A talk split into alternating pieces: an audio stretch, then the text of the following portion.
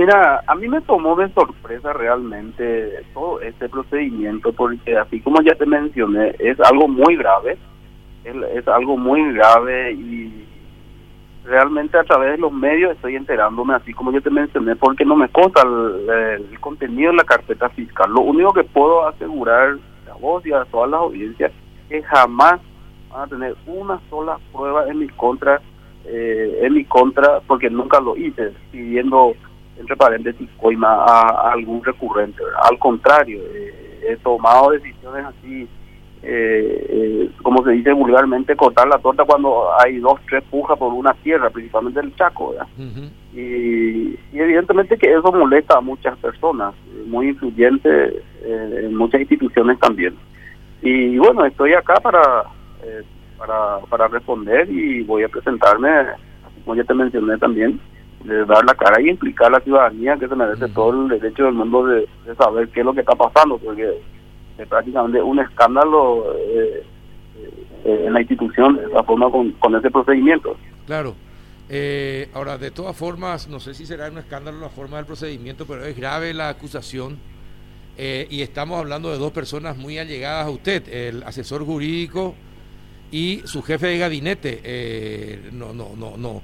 No es que fueron funcionarios de jerarquías menores los, los detenidos, sino nada más y nada menos que dos personas eh, en lo que usted, estoy seguro, te eh, guardará eh, una confianza total.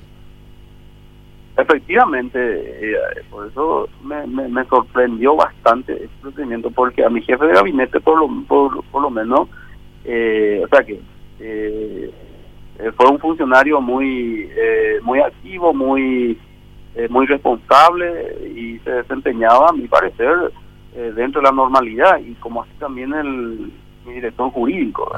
Ahora, eh, se me escapa también posibilidad de, mi posibilidad de controlarlo y manejarlo 100% también por ese lado, por si hayan cometido esos hechos punibles que se le atribuye.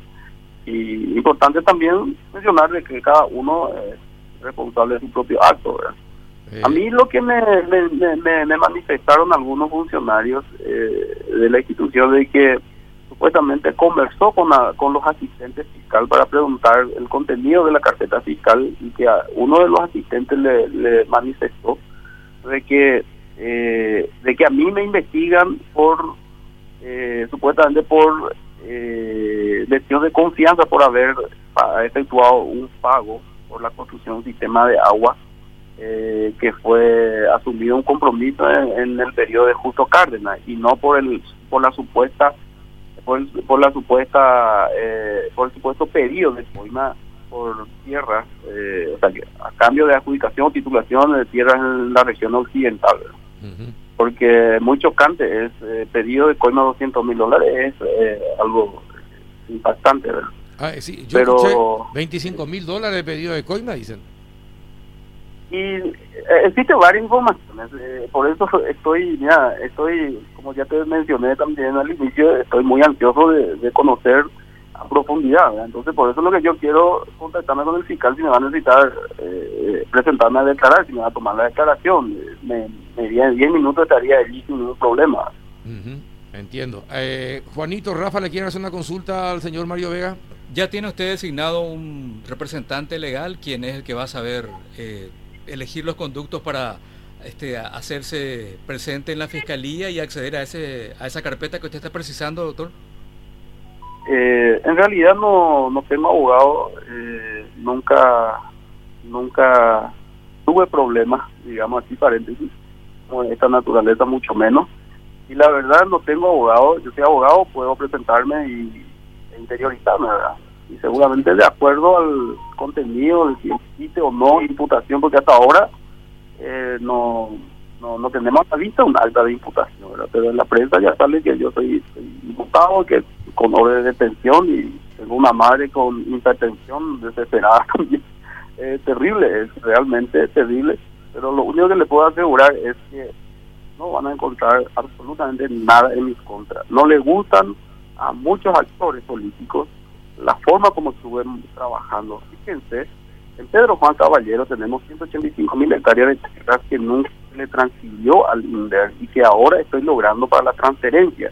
allí hay mucho, eh, eh, muchas cosas que, que, sacar a la luz después. Tenemos la Exinab que ya logré la transferencia de 68 mil hectáreas, es, algo histórico que estoy llevando adelante, pero bueno, estoy expuesto y, tenemos una institución como la Fiscalía tan débil o frágil, eh, deja mucho que desear y el INDER es eh, el INDER tiene más de mil colonias que, que regularizar, estamos regularizando 16 colonias y eh, dispuse la intervención de, dos colonias muy importantes también y también tengo otras fracciones de tierra que en proceso de recuperación de las manos de eh, de, de, la, la, mano de posible extranjeros sujetos a la reforma, entre otras muchas cosas.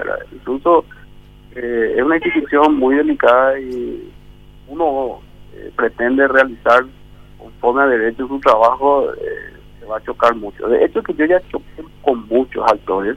¿Con quiénes, por ejemplo? ¿Con, ¿Con, quiénes, por ejemplo, chocó? Alguien que pueda ser atacado.